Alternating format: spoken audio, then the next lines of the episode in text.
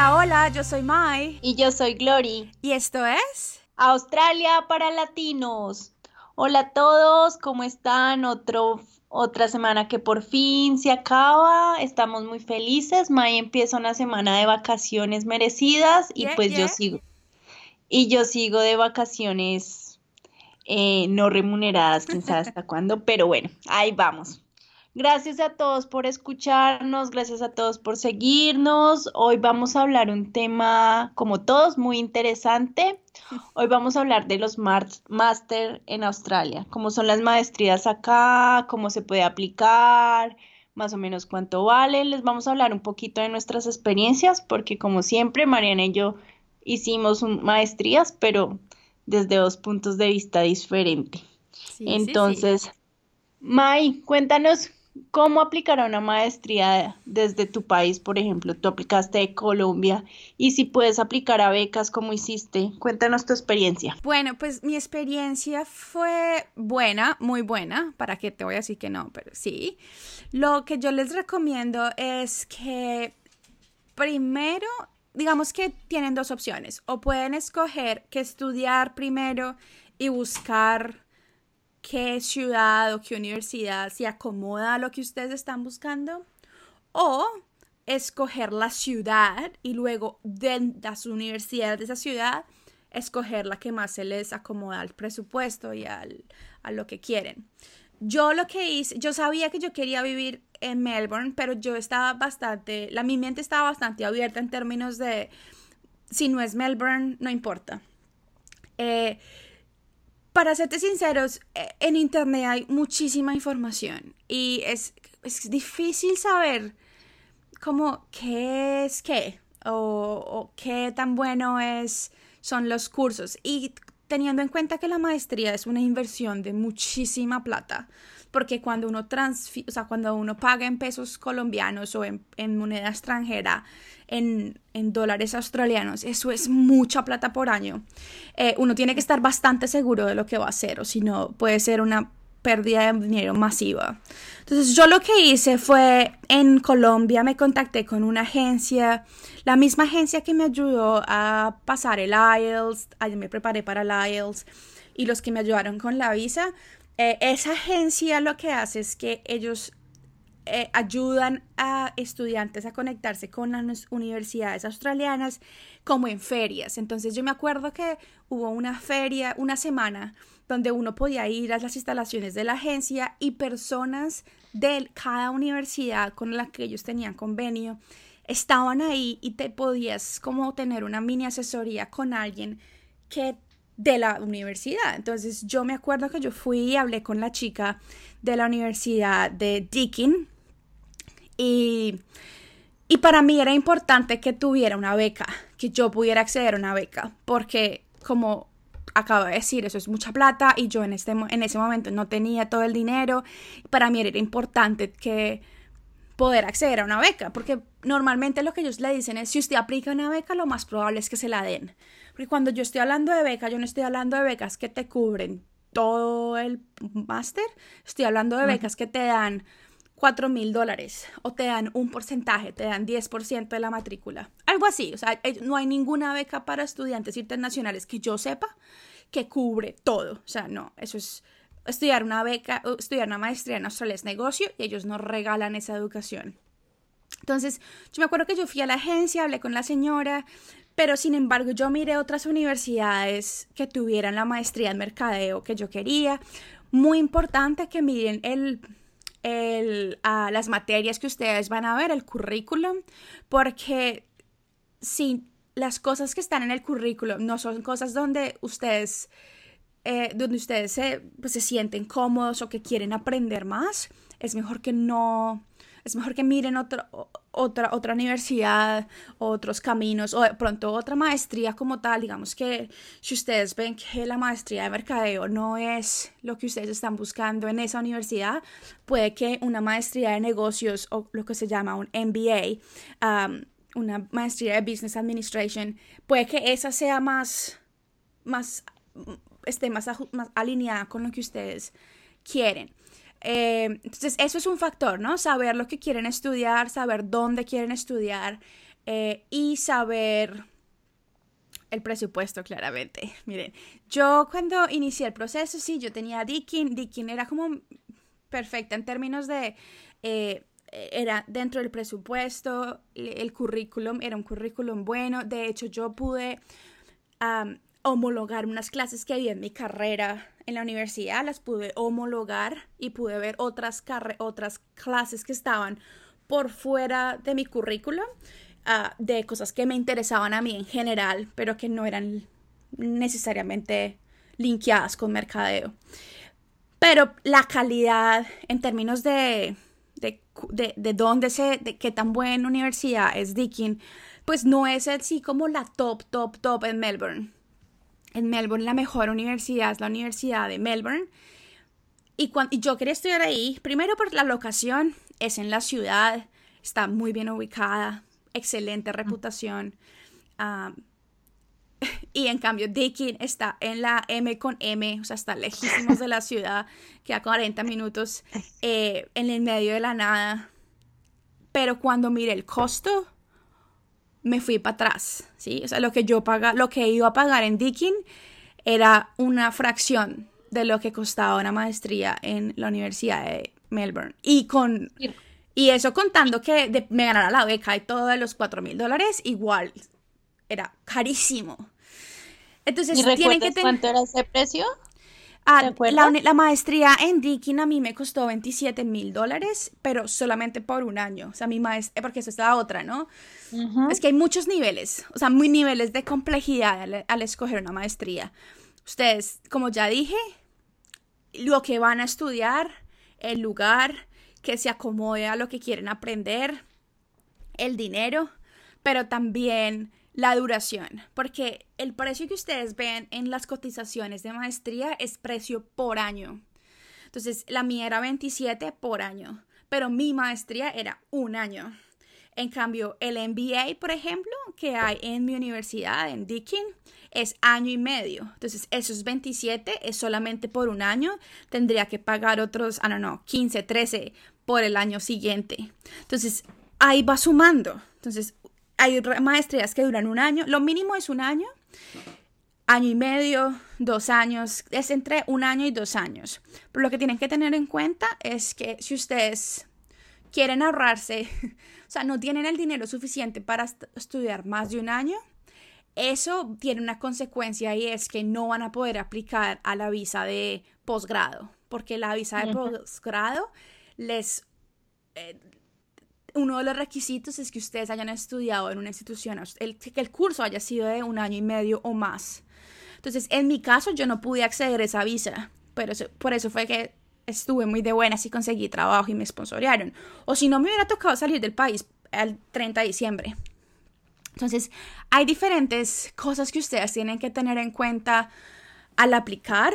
Eh, digamos que ahora todas las universidades, estudiar en el extranjero, lo, repito, traer estudiantes del extranjero es un negocio para las, las universidades porque los, la matrícula para estudiantes extranjeros es más cara que la matrícula para estudiantes eh, australianos. Entonces, digamos que yo pagué 27 mil, pero lo, si eres un australiano, pudiste haber pagado 20 mil por la misma maestría. O sea, la, la proporción es alta. Y si mi maestría costó 27, yo me acuerdo que yo miré cuánto costaba la maestría de en, en Melbourne University y costaba creo que 37 o 40 por año y eran año y medio. Entonces cuando yo vi ese precio dije no, tal vez no, está por fuera de todos mis pronósticos. Nada, o sea, yo no podía conseguir tanta plata. Primero porque yo no tenía un peso, o sea, todo fue préstamo de banco y préstamo de mi familia. Entonces, eh, eh, sí, hay diferentes, diferentes cosas que ustedes tienen que tener en cuenta y, y asesórense bien. digamos que para mí, yo sé que es difícil encontrar un asesor al cual es, en el cual tú confíes y, y, estés ser segura de que ellos van a que, van a trabajar por ti, no por el dinero. Pero yo creo que es muy importante que cuando uno va a invertir tanta plata como es una maestría, se asesoren de alguien que conoce, que sabe más del, del, ambiente educacional, que sabe la calidad de los programas, que te puede dar más información de qué esperar en una maestría. Porque para mí, digamos que cuando yo llegué a Australia, ahí yo estaba sola, pues contigo, pero digamos que yo no recibí ninguna asesoría extra o ayuda extra de la agencia con la que vine después de eso, que me parece que es una, una oportunidad perdida de ellos. Pero lo que sí voy a decir es que ellos, cuando yo estaba haciendo el, el, proceso de encontrar maestría y el aplicar la maestría, fueron muy, o sea, me ayudaron muchísimo. En esa parte sí no me puedo quejar. Si no fuera por ellos, yo no estaría aquí, porque ellos fueron como, me cogieron de la mano y más o menos me ayudaron en todo el camino, me asesoraron, me ayudaron con lo de la visa, porque eso es complicado. O sea, aplicar una visa de estudiante solito uno no uno se dificulta porque uno tiene que sacar el, la universidad le tiene que mandar a uno el, la confirmación de estudios y después eh, ellos tienen que mandar los papeles y la visa y los y todo el resto. Entonces, um, para mí un consejo es consigan una agencia si ustedes están necesitando. Nosotros tenemos contactos en agencias, eh, Glory tiene, yo tengo, que son agencias que, te puede, que les pueden ayudar. Entonces, con mucho gusto, si ustedes nos preguntan, les vamos a contar qué agencias son. Y tú, Glory, ¿cuál fue tu proceso para aplicar a la maestría desde Australia? Bueno, acá es un, bueno, hay dos formas. Una forma es que, digamos, tú con el colegio que estás estudiando inglés tenga como un acuerdo con una universidad y tú pasas directamente a la universidad con la que ellos tienen ese beneficio. O la otra es que tú escojas la universidad y que tengas un 6 en el IELTS o en el PTE y que tengas estudios de pregrado. Pero la mía fue que con la que yo estudié, cuando yo empecé a estudiar inglés, yo escogí que tuviera em, ese, esa negociación con, las, con la universidad que yo quería. ¿Cómo escogí yo la universidad? Fue un poco diferente. Yo, las, yo escogía eh, contabilidad porque era como el medio en el que yo podía aplicar a mi, a mi residencia permanente, que era lo que se relacionaba con mi carrera. Yo estudié finanzas y comercio exterior en Colombia, entonces me dijeron, lo que se relaciona ahí está en la lista es contabilidad. A mí no me gustaba mucho, pero yo dije, pues si es el modo de poder aplicar, pues de una. Sí. Y como hice para buscar la universidad, como me tocaba pagarla de uno, yo busqué una que no fuera tan costosa. Hmm. Igual tenía que estudiar dos años. Obviamente la Universidad de Melbourne no estaba entre mi lista. Estaban unas más normales, pero yo escogí entre, entre las normales la menos peor. Sí. yo escogí Federation ¿Y por qué lo hice? Entonces, porque en ese entonces cuando yo hice el documento del que te dice, sí, esta es tu visa de inglés y después vas a estudiar esto, valía 8 mil el semestre. Yo no, está perfecto, pero ese fue un problema, que a mí nadie me dijo que esos 8 mil eran porque ese semestre valía en ese entonces, pero yo estoy inglés un año y cuando fui a empezar a estudiar valía 12 mil y yo, pero espera en un momento, acá dice 8 mil y dice, sí, pero eso fue en el entonces si te hubieras empezado a estudiar ahí, pero como ahora ya subió los precios, me tocó empezar a pagar 12 mil. Pero eso es altísimo, ¿no? De 8 mil a 12 mil es mucho. Se subieron terrible. Porque los en ese entonces subió muchísimo la educación, bueno, yo no sé qué fue lo que pasó, pero aliado y la universidad pues como que subió el ranking, entonces pusieron 12 mil por semestre. tenaz. Y la, y la mía era de dos años, entonces terminé pagando 48 mil. Y entonces acá no hay, digamos que yo no tenía beca, yo no tenía nada de eso, entonces a mí me tocó pagar los 12 mil antes de empezar a estudiar cada semestre. Digamos que el primero es fácil porque tú ya sabes y has ahorrado, pero el segundo es mucho, mucho más duro y el tercero y el cuarto ni se diga. Pero Gloria, una de las preguntas que nos llegan bastante es, uno puede estudiar una maestría sin tener el dinero desde antes, o sea, uno puede estudiar la maestría, trabajar en las 20 horas semanales y lograr pagar con esas 20 horas semanales, lograr pagar la maestría y el costo de vivir, o uno necesita tener plata desde antes. Uno necesita antes tener ahorros para poder pagarse el primer semestre por lo menos y tener algo y que te sobre un poquito porque tú puedes trabajar esas 20 horas, pero cuando estás en vacaciones puedes trabajar las 40 y ahí es donde toca a lo matarse. dicho, matarse a lo que sea, pero igual tienes que tener una base, o si no, pero se puede tener el primer semestre y después ir pagando los otros con tu trabajo, se puede, porque yo lo hice, muchas amigas mías también lo hicieron, pero eso sí, chao vida social. Hasta luego todo. Era solo estudia y trabaje, estudia y trabaje porque no, no se puede gastar un peso en nada más. Hay veces que yo me colgaba y pues mi mamá o mis amigos me ayudaban, o sea, me tocaba también conseguir lo que fuera para poder pagar el semestre, porque eso sí, uy, son re canzones, si tú no pagas y empiezas clases, eso empiezan a enviarte cartas que le van a decir a inmigración, no, eso es terrible, eso es mejor debe a un banco que a una universidad. sí. ¿Y qué tal fue la calidad? O sea, tú ya terminaste, tú lo hiciste dos años, ¿sientes que vale la pena? Sí, digamos que la diferencia, digamos que yo pienso que la educación entre Australia y Colombia es que en Colombia me parece que es excelente, que los profesores siempre como que se dedican, te enseñan. Aquí me parece que tú tienes que poner 100% Muchísimo más, sí. O sea, la clase es como que tú te paras, puedes estar con la eminencia ahí enfrente tuyo, pero él te explican unas diapositivas y preguntas y uno apenas viendo el tema como que no tiene muchas. Puede que tenga algunas de los que he explicado, pero no. Entonces cuando tú te vas a hacer los trabajos, cuando empiezas a mirar todo, te das cuenta del millón de preguntas que tienes. O sea, la verdad, yo guardaba mis vacaciones para estudiar para los exámenes finales porque eran jodidos, jodidas. O sea, tú aprendes porque aprendes, porque te el examen final es desde la semana 1 hasta la semana 12. sí. Absolutamente todo. Eso para mí fue un, un shock, porque yo estudié en los Andes y en los Andes como los semestres es tu nota del semestre y si pasas o no pasas la materia, no depende del final.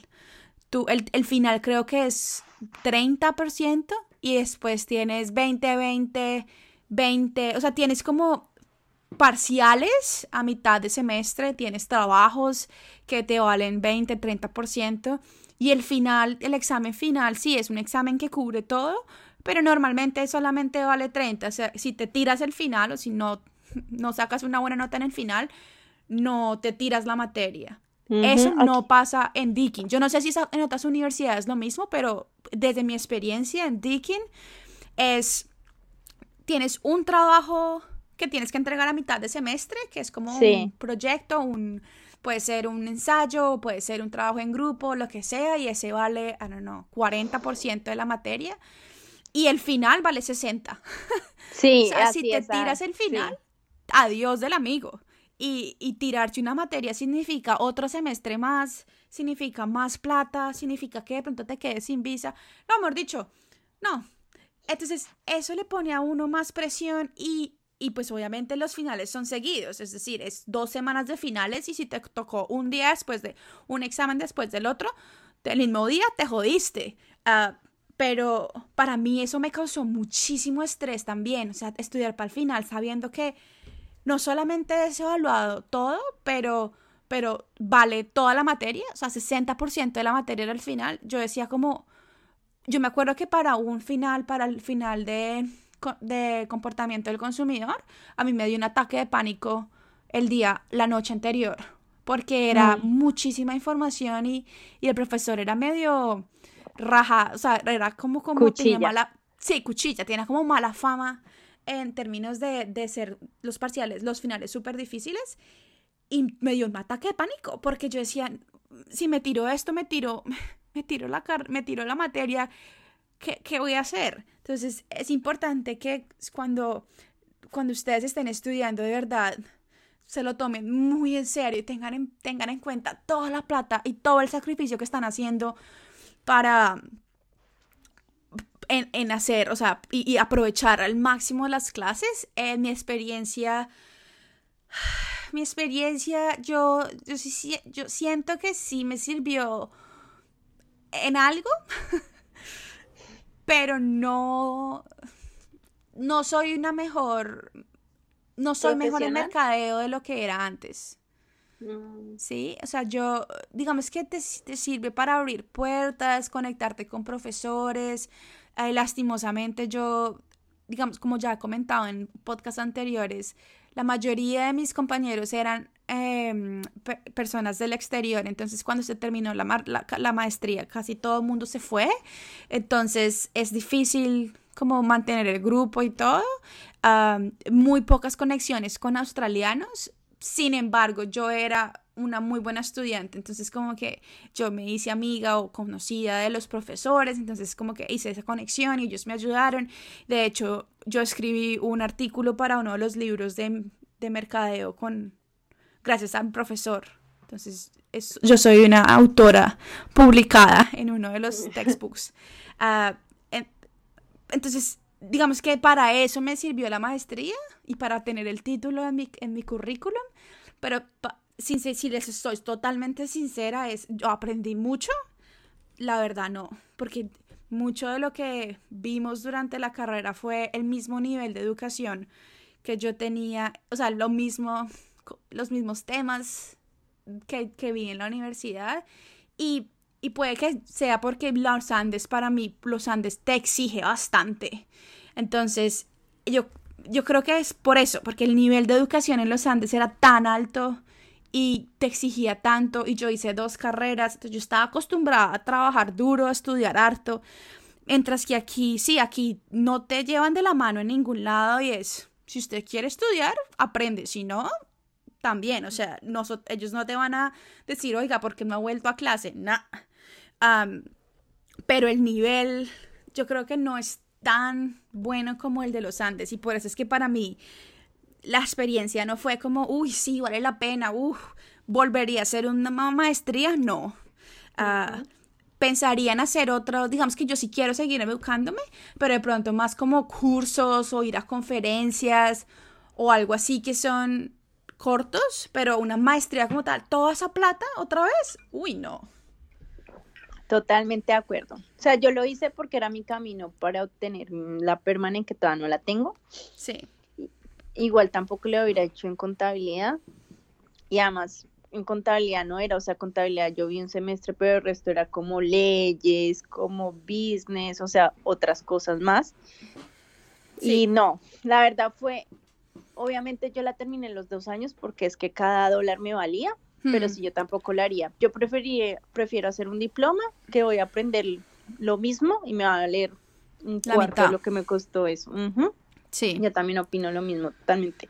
Pues si lo tienen que hacer por su visa, obviamente. Exacto, sí. o sea, si, sus planes, si sus planes es venir a estudiar la maestría y quedarse en Australia, pues eh, la maestría es una de las formas, entre comillas, más fáciles porque estudias tus dos años y luego te dan dos años más dos. Es dos, ¿cierto? La postgraduate. Sí, son, dos años, ajá, pero también hay diplomas que tú puedes hacer y te dan año y medio de visa. Ah, bueno. Advanced diplomas. Advanced diplomas, sí. Entonces, pero digamos, una de las cosas que estuve leyendo y es que para aplicar a la maestría, y no sé si, no sé qué tan cierto sea a través de todas las universidades, pero yo me acuerdo que para, para yo aplicar a la maestría de mercadeo tenía que demostrar que tenía que yo ya había trabajado en mercadeo.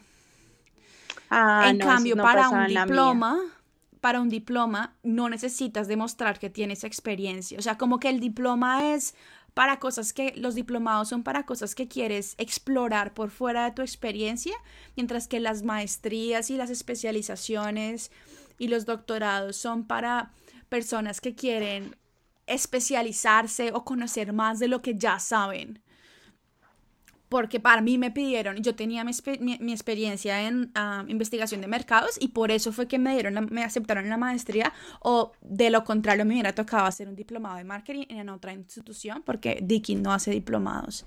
Um, mm. Pero eso es para también para lo que tengan en cuenta porque todo, o sea, lo que ustedes vengan a estudiar normalmente no siempre es lo que quieren estudiar, sino lo que les toca estudiar. Como a mí. Sí, entonces tengan presente que si ustedes quieren estudiar algo, pero ustedes no tienen la experiencia para estudiar eso a nivel de maestría, probablemente les va a tocar de diplomado en diplomado en diplomado. Porque me acuerdo que a Sandra también le tocó así, creo, creo que a Cassandra le tocó estudiar una diplomado porque no tenía la experiencia para estudiar una maestría. Pero hay caminos, ¿sí? Lo que pasa es que tienen que saber, tienen que asesorarse, o sea, eso no es, o sea, en la página web no vas a encontrar esa información, en la página web no te va a decir, si usted no tiene experiencia, aplique a un diplomado, no. Ajá. Eh, entonces yo sí creo que a contactar una agencia de estudios que, que tenga raíces y que esté en Australia es muy importante, porque normalmente las, no sé, es, es difícil si no estás en Australia, es difícil saber cómo le va a la gente, qué, la gente qué opina de las universidades y de los programas.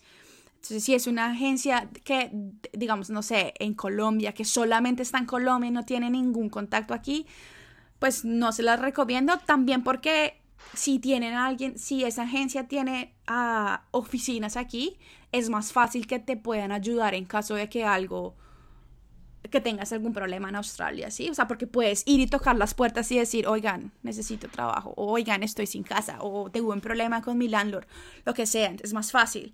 Ah, y yo creo que eso es lo que no, le, no funciona de la agencia con la que yo vine, porque ellos no tenían una oficina acá. Entonces yo me sentí súper sola al principio, o sea, yo la, conseguir la casa me tocó a mí solita, de casa en casa, de puerta en puerta, mirar dónde habían casas, mientras que hay agencias de estudios aquí en Australia que te no solamente te ayudan con todo la visa, pero te recogen en el aeropuerto, te dejan en tu casa, te ayudan a conseguir trabajo. Pues no te ayudan en decir, no te lo consiguen, pero te dicen dónde buscar o qué tipo de conexiones.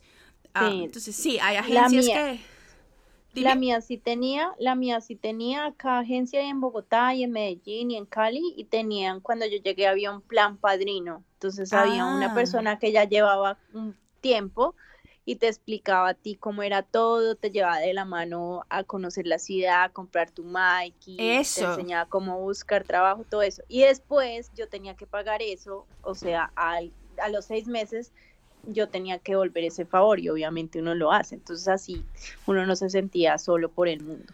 Exacto, y no, y no tuviste que pagar nada.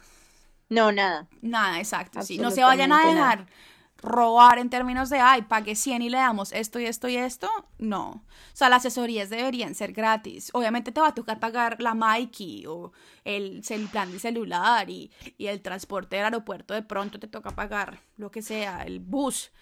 Pero no, hay, o sea, no deberías pagar por asesorías. ¿Ok? Listo. Listo. Que algo que es, oh, antes de que se no, antes de que se me vuelva a olvidar, porque ya se me olvidó una vez, es si ustedes están aplicando desde el exterior, eh, tienen que comprar un paquete de salud para que estén cubiertos en salud. Y esto no es que si quiero aplicar, si quiero comprarlo o no, no, les toca. Es uno de los requisitos de la visa de estudiante, es estar cubiertos en salud. Ah, yo me vine con Bupa y todavía estoy con Bupa. Eh, ¿Tú con qué te viniste?